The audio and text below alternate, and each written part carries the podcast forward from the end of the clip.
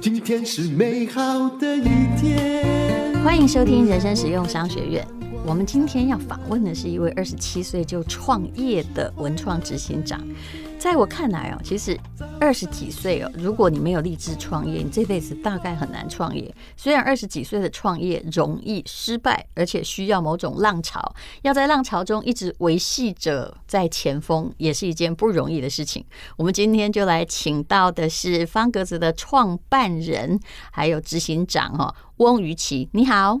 呃，大家好，我是方格子的执行长 David。对，你其实大家都知道，你叫 David，应该很少人知道你叫翁 翁于琪，对不对？对，我相信都是这样。呃，好，那我们今天就来谈一下，二十七岁就创业，他现在看起来就像是走在台大校园，也还是一个大学生啊。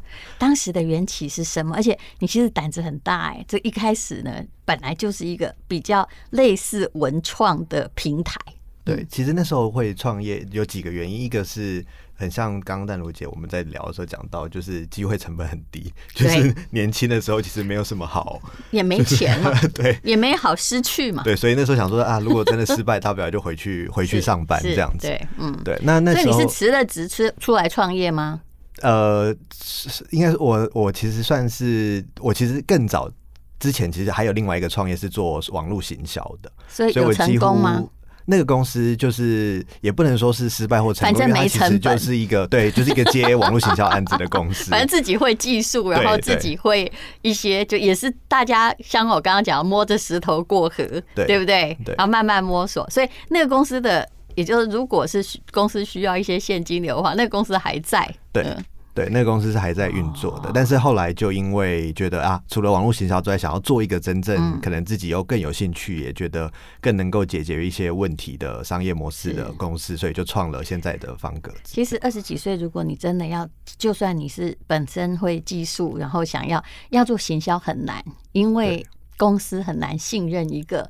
二十几岁的年轻人会做行销，你必须想出不同的新创的方法才能够制胜。所以你做了方格子。对，那那时候后来就因为其实大概是五年前左右，那时候其实台湾非常多新媒体开始跑出来，例如说报道者，例如风传媒或关键评论网，还有认识那个什么哎、欸、黄山料一件衬衫。对对对，那时候是大概比较多人开始探索新媒体的。对，大家都是抱着反正我就年轻敢冲，我有看法有品味，反正也没损失。对，然后就想说，那试试看能不能做一个比较新的平台，它不会让，例如说，呃，因为很多网络的商业模式，尤其媒体来说，其实很仰赖广告模式。嗯，但是那时候我们就试着，我就在思考说，有没有机会让当代的创作者或艺术家，他可以透过可能跟他的粉丝或读者直接收费的模式，去支持他持续创造。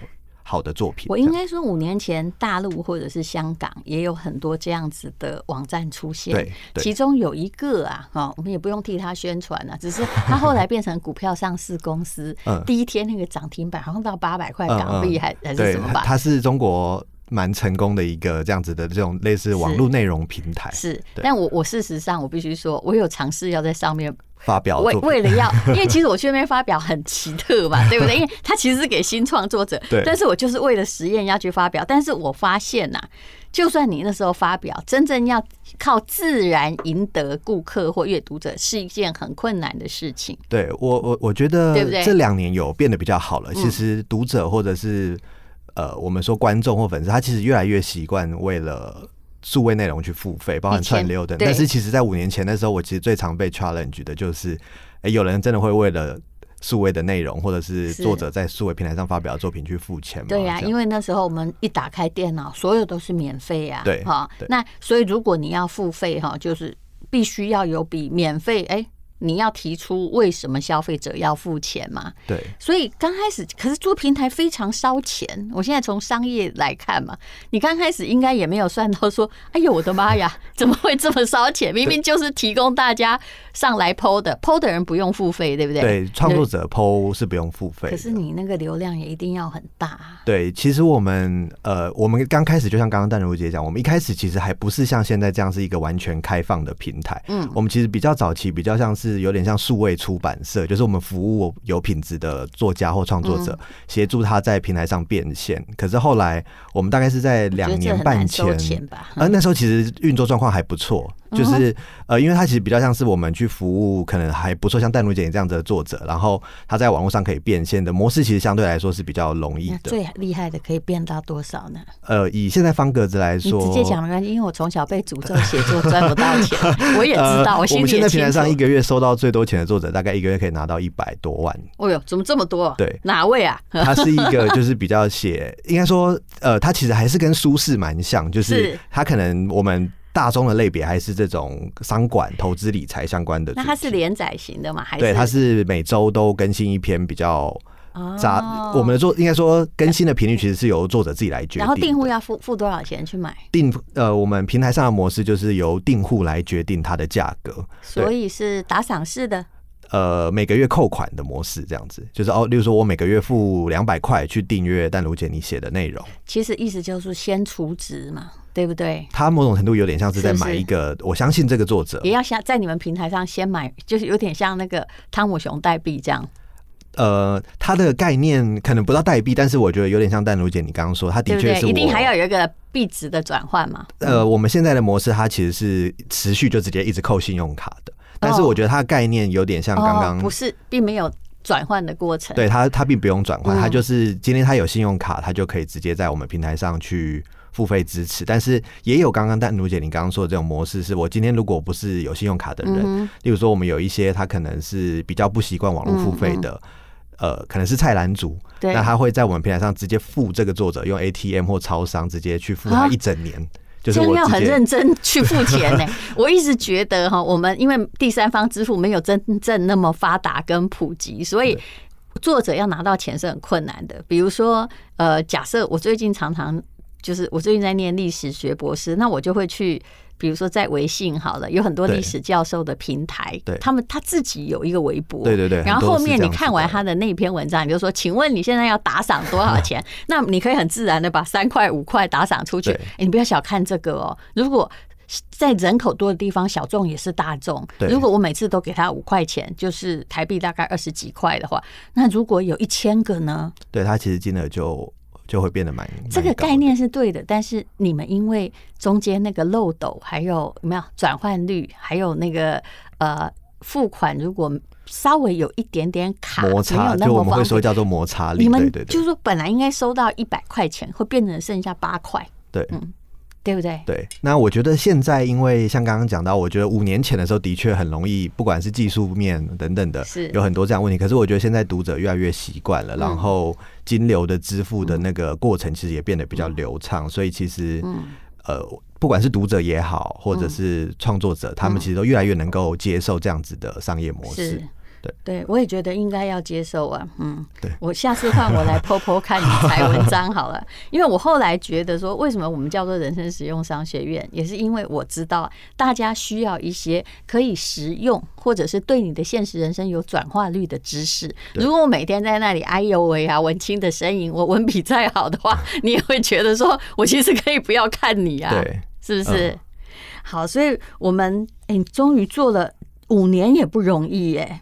大部分的平台事实上撑不了一两年的。对，其实的确像刚淡如姐说，我觉得做平台，我们大概在第三年的时候才正式开始有自己的工程师的团队，等于正式就投洗下去，然后开始烧钱。我可不可以陪你？对啊，我可不可以问你，你赔了多久？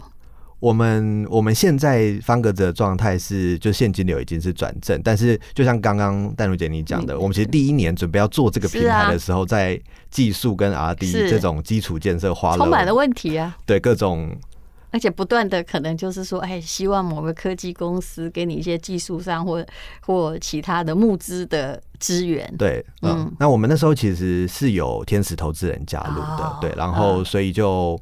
他们很欣赏方格子这样的商商业模式，然后也觉得团队的成员可能都带有蛮不错的专业能力跟理想。是大公司的创投基金吗？呃，是不是机构？是天使投资人。人对人本身对，不是你爸哈？不是。你知道我每次都一定要问这句话，你也知道很多人其实呃。比如你对，就是朋友或者是爸爸妈妈支持，在最早的时候是，是，是，是那，所以为什么在新媒体的自媒体的时代，本来家里就有钱的人，其实他能够走的比较远，就是天使投资人来自家里。因为你刚开始什么都没有，也没办法说服别人，我可以闯出一一番名堂来的时候，还是很辛苦的。嗯，好，那我们来谈一谈，也就是说你，你你是一个新时代的内容平台，当然你现在有一些作者也结合了实体出版，可是你应该更清楚，实体出版现在真的一年能够赚到一二十万版税，是已经非常了不起的作者了。对，对，呃，对，其实我们最早就是因为觉得很多当代的创作者，尤其丹如姐你自己知道，就是不管是写专栏啊，或者是出书，其实他都一直在衰退，而且。版税跟专栏的稿费其实是很很，就是不能作为一个正职收入的，几乎没办法。就算你以前就是，如果你是在 top three 或者是 top ten，你也许还可以每个月拿得到几百万。可是，在出版业慢慢式微，然后内容。基本上哈，被这个等于是不用钱、免费化的时候，其实每个人都赚不到钱。嗯，对，生活更加作品更容易发表，生活更加困难。对，这个其实就是为什么会想要创立方格子的一个蛮核心的原因，是因为其实有很多创作者都像淡如姐一样，她其实是非常。认真在发表他的内容的，然后是非常有才华的。可是很多时候，你如果自己在 FB 或什么发表，像我们本来就有自己有流量，对。可是如果你没有知名度或就是。没有需要一段有一段长时间的酝酿，或你真是本身真的写的过度的杰出，那是另当别论。也有这样子的对作者，否则的话，你每发表一篇东西，就好像石头丢进大海里一样。对，尤其现在可能资讯更爆炸了，然后社群的内容越来越多。你觉得你很好看，但人家为什么会找到你？对不对？好，所以就需要有一个平台了。那当然，每个平台也是一个自我蜕变的过程，因为软体也发展的太快，对平台的转移也太快了，这是非常快速的。好，那你现在就是说，我看我看了你你们的介绍哈，我觉得你讲的你是很了解，说以台湾的出版的产业的规模来看，一刷两千本，版税不过是五万到八万，可是却是许多创作者超过一年的心血。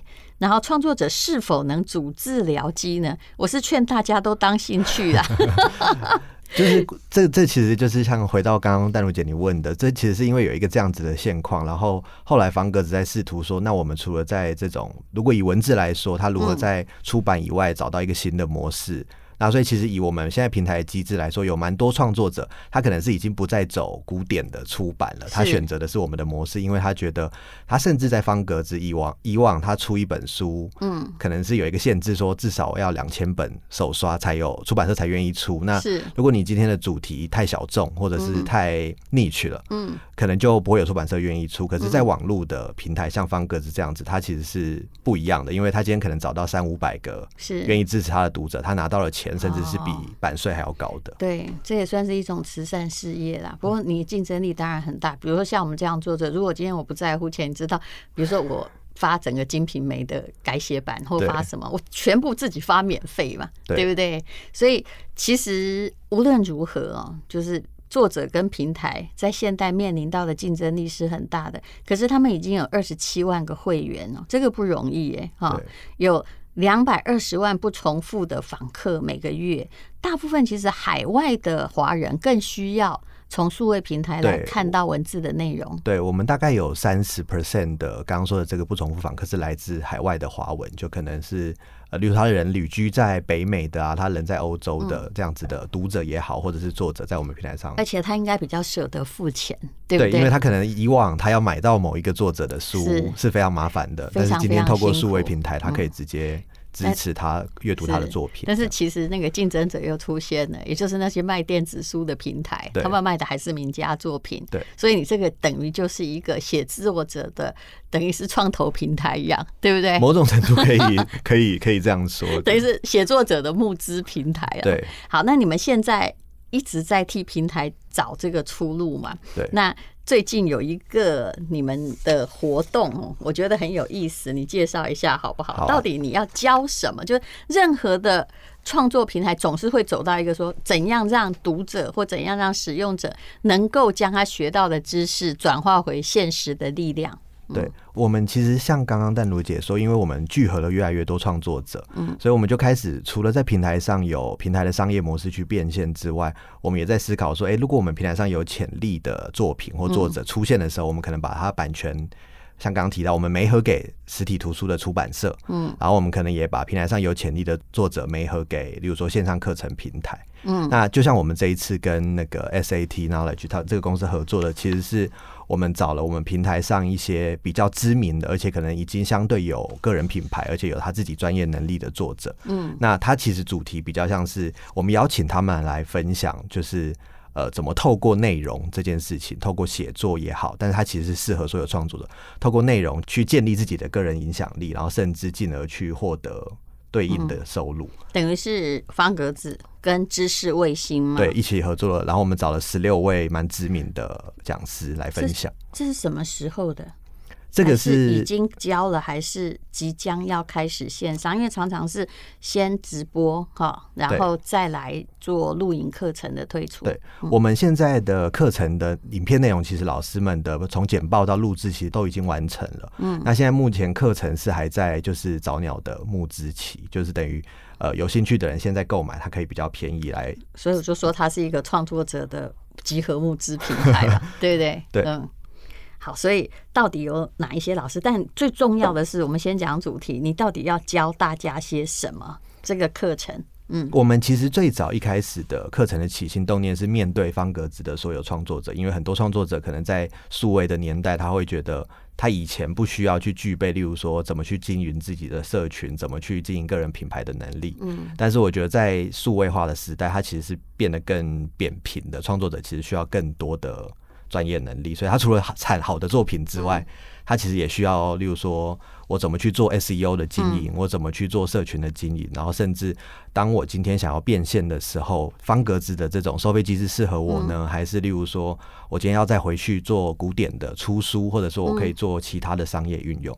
所以我们大概是有一个这样，一开始本来想说这堂课我们是设计给平台上的创作者的一堂比较完整而且相对有系统的课程。你这里面最熟的一个人，我最常访问的是卢建章导演嘛。卢卢建章导演，他也是。这一次就我们邀请到的一个讲师，对，他会教大家怎么样从生活中去得到灵感呢、啊？对，那以前的人，比如说你说写作有没有人教我的答案是没有，就是但是 你的很多技巧不像那个韩剧一样，有没有？人家有公式就容易畅销，对。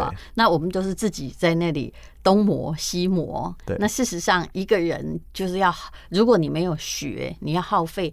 很久很久，就是三年才能练一定的功力。如果有人教你，你一下子也许任督二脉，不能说一下打通，是比较好打通。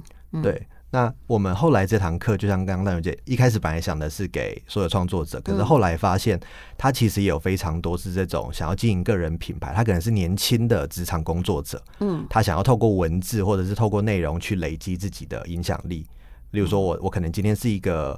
呃，做行销的编辑，嗯，然后我我我就把我在工作的一些经验或我学习的东西，透过文字逐渐的累积起来。所以，其实后来这堂课我们也发现，它其实非常适合这种数位时代的工作者。等于就是创作者的影响力训练嘛，对，教你怎么样写出你的影响力，写出你的品牌。对，那当然老师可以给你启示，但这些东西都不是一下子打得通。那你循着一定的路径去练习，总比自己在那边乱摸索好。我发现真的写文字的人，我看见的都叫眼高手低。那其实应该说，我们这堂课就像戴文姐讲，包括我姐也是这样。他可能给一个比较系统的、有结构的方向，但是的确，就像戴云姐说，他其实有了这个结构跟方向之后，我觉得对于很多不管工作者或创作者来说，还是要一直累积，一直去书写，一直去产出自己的内容。而且，但其实你要想好处，就现在虽然像石头丢进大海，因为平台太多，就算你出书也没有人看到。可是问题是，最好是你还是有自媒体啊，你可以随意开创一个自媒体。如果你有恒心的话，你可以慢慢累积你的。观众，或者是累积你的粉丝，累积喜欢你文字的人，有我看过很多年轻的创作者来问我，然后他给我看，他说你可不可以指正？我说你不要叫我指正，你自己放上你的 FB，因为刚开始至少会有你的同学看嘛。如果你后来发现说连你的同学都不看了，那就是不好看嘛，或爸爸妈妈也不看了，是不是？对。那如果人越来越多就是好啊，不然你写的一段文字给我，我跟你讲，你根本没有 ending，没有主轴啊。我我前面我可怎么给你指教？然后万一我真的告诉你说我的批评又太严厉的话，说，哎、欸，不好意思，我这个写看了你写了五百字，我就不想看下去。那你不是你的创作的火苗就被我打死了？我成为你终身最大的敌人，何必呢？对，所以其实诉诸于陌生大众是一个最准的调查，好不好看，能不能看？对，嗯，你们就是在教大家怎么样做到这个，对不对？对。好，那你要不要把这个师资啊、课程，还有值得学的啊，可以学到什么核心竞争力，告诉我们？然后怎么样报名啊？你说的便宜到底是有多便宜呢？我们原价这堂课是本来是定价是八千八，嗯，对，然后但是在募资期的时候，它其实是比六折还要便宜的，嗯，对，就是最便宜，大概甚至更早期开始的时候，大概是超过四折以上这样子。那可以。听几个人讲，十八个老师，呃，总共有十六位讲师，嗯、对。然后我们这堂课其实分成了呃好几个部分，像刚刚讲的卢导，他可能就是在我们第一个部分说，我今天是一个。不一定是专业的创作者。我今天如果是一个，就是想要透过文字，因为它进入门槛非常低，现在大家只要有手机跟电脑就可以开始发表作品。嗯，我想要开始透过文字去，不管是记录我的生活，或者是记录我的一些专业的知识，我应该要怎么开始？我怎么样有计划？然后我怎么样像卢导他分享的是，我怎么去找生活中的灵感？因为这可能是很多人没有办法做到。那这可能是第一个部分，就是他怎么从零到一，至少他跨出去了。那他应该要注意什么东西？然后，其实其实我觉得某些党哈应该要付教育训练经费给你们。我们又只是说一四五零哦，很多东西哦，哈，蓝的绿的都一样。对，有时候你当然你可以随便写，但你自己如果越写越没逻辑，或者是骂人没技巧哈。那你就很容易哦。本来你想要帮人，你要拉拢朋友，结果你塑造了敌人，还有对别人对你这种卑鄙的印象，对不对？你可不可以不要只有一种套路，动不动打成中共同路人或之类的？写作是很有技巧的，对。但是最重要是说，写作要搞清楚目的，我是不是要得到客户？我是不是要得到让你变成同党？对。中。不会说我是要塑造敌人吧？所以我一直觉得他们很需要教导，是不是？对，呃，这可能是其中一个面向。那其实我们也有找到，嗯，去那个相关部门都揽一下，说 我帮你们训练网军，你们这样不行哦，对不对？其实网军一定是个 minus 吧？怎么会大家觉得说我把一堆人哈涌进的三三万人把你们打把这个打死就可以压制舆论？其实现在台湾人教育程度很高呀。对，嗯，对，对啊，所以他，我觉得刚刚陈荣姐倒是给我们一个方向，对，他的确适合，例如说，政府干脆来个标案，好，或者国民党、民进党大家都来个标案，说，哎，谁谁谁要来教育我们这边的这种呃，你不能叫人家情治人员呐，就是这这种写手哈，要有技巧嘛，要有目的，不要老是就是。一只疯狗哈，如果咬了一百个人哈，就一百就一千个人恨你，你知道吗？其实这是不对的。写作真的要有技巧。对，嗯嗯。然后我其实我们除了刚刚说这种非常比较偏技巧性的怎么做有结构的书写之外，其实我们也有找到，例如说像许荣哲老师。对，然后他在教的是怎么去说一个好的故事，所以他其实不只是用在，当然他可能用在职场上或者某个专业的面向，但是他用在例如说自己的生活或者是某些面向也是非常实用。是是，他自己也是在 TED 里面就是用自己的故事一炮而红，但是这个问题可能就卡在在他有精彩的故事，他有他的背景，但是哎，你没有，你应该怎么样去寻找？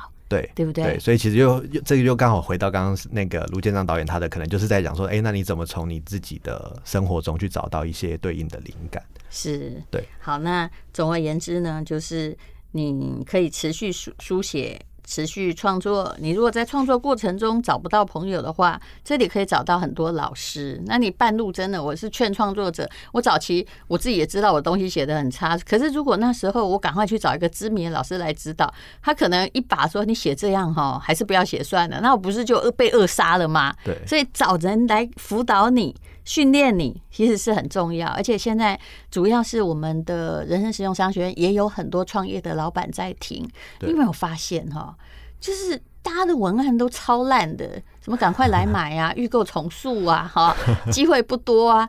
我跟你讲，那种我常常说那种地摊哈，在用的文字，你只要有听到，你就不要去。用就对了。还有很多砍棒，哎，做一个砍棒也不少钱，而且一个砍棒用十年。我看那个有一次我到夜市里面去，每一家都叫好好吃，很好吃，美味。对，那我问你做食物本来就是要这样，那你何必讲呢？你讲的就是废话，可不可以有？用别的方式呢？对对，其实就很像淡如姐你说，因为像我们平台上现在有大概三点六万个创作者，可是其实里面很多他不是这种所谓真的，好像他就是一个专职在写作写小说的人。应该他们有台湾没有这么多创作人，对，对他们其实有一些，就像刚刚淡如姐说，他可能是自己创业的，或者是他是专业的工作者，可是他在我们平台上发表作品是为了去。比如说建立自己的个人品牌，或者是他可能可以间接的带到他公司在做的一些事情，这样、嗯、啊，不然的话，对啊，自己每个老板或每一个想要创业的人，其实自己都必须是个网红。你除了要会讲话，也还要会写一些文字，否则你就是淹没在大海里，没有人看见你的光芒。嗯，对。好，那今天非常谢谢方格子的 David。那如果有任何的你想要了解他的课程，还有了解方格子的话，就请看我们资讯栏的连接哦。嗯，那这到几号为止？这个目前我们的早鸟是到。